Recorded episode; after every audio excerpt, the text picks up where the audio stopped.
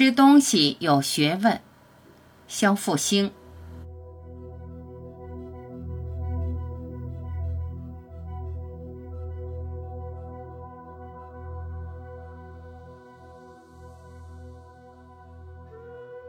不食不食是一句老话，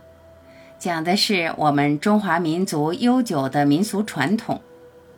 吃东西要应时令，按季节。到什么时候吃什么东西？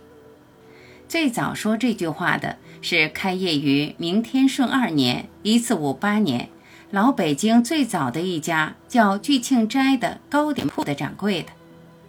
那时聚庆斋恪守这样不时不食的规矩卖糕点，老百姓也照这样的讲究吃食物。这样说是没有错的，一朝一式不能乱。比如元旦要吃驴肉，谓之嚼鬼；立春要吃萝卜，谓之咬春；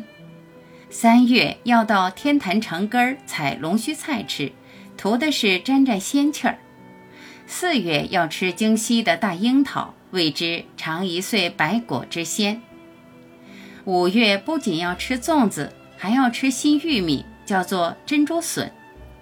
中秋节不仅要吃月饼。还要吃河里肥蟹和湖中莲藕。重阳节吃花糕，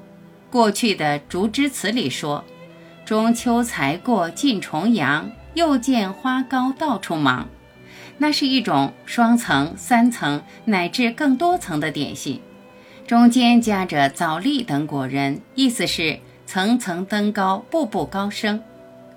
到了春节，团圆的饺子之外，荔枝干。龙眼干、栗子、红枣、柿饼等杂拌是不能够不吃的，意思是百事大吉。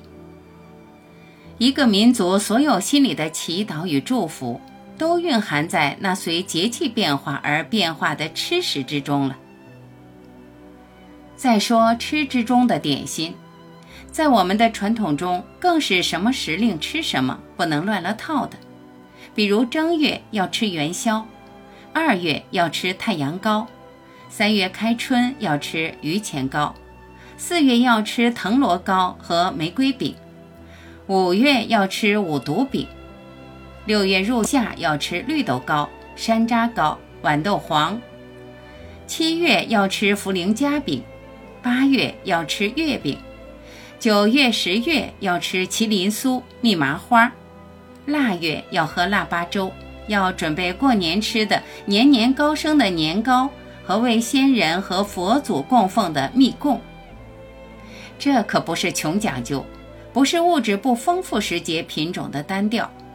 那确实是讲究。每一种食物里都可以讲出一个动人的故事和传说，是和季节联系在一起的风俗与民风，是漫长农业时代的一种文化的积淀。透着现在越发缺少的和泥土和自然相近的亲切感觉，更是我们民族渗透进肠胃和血液里的隐性密码，表达着我们的先辈对于大地的朴素的敬重情感，以此维系着代代相传的胃的感觉和心的依托。无论我们走到这个世界的任何一个地方。这样的饮食习惯和传统，便让我们可以找到我们自己的亲人和伙伴，找到我们民族根性的东西，让我们即使天各一方，彼此语言不同，却因此而紧密地守候在一起。春季里花繁事盛，尽欲知味之时；冬季里白雪红炉，畅饮怀乡之情。如今物质的发展，科技的发达，我们想吃什么就吃什么，想什么时候吃就什么时候吃，手到擒来，随心所欲。反季节的食物更是随处可见，吃的是越发的花样翻新。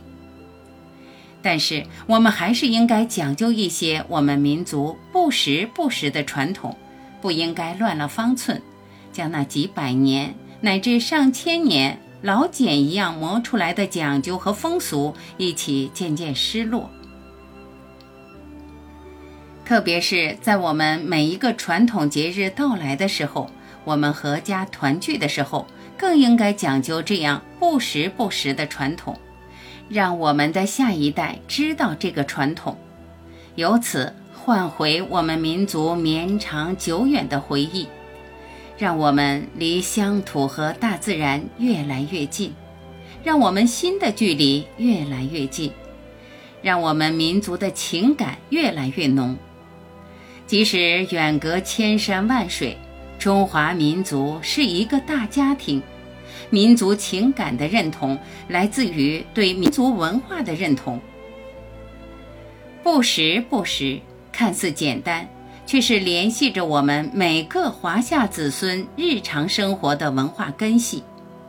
由此生长的大树，才会随时令不同而丰富多彩，四季缤纷。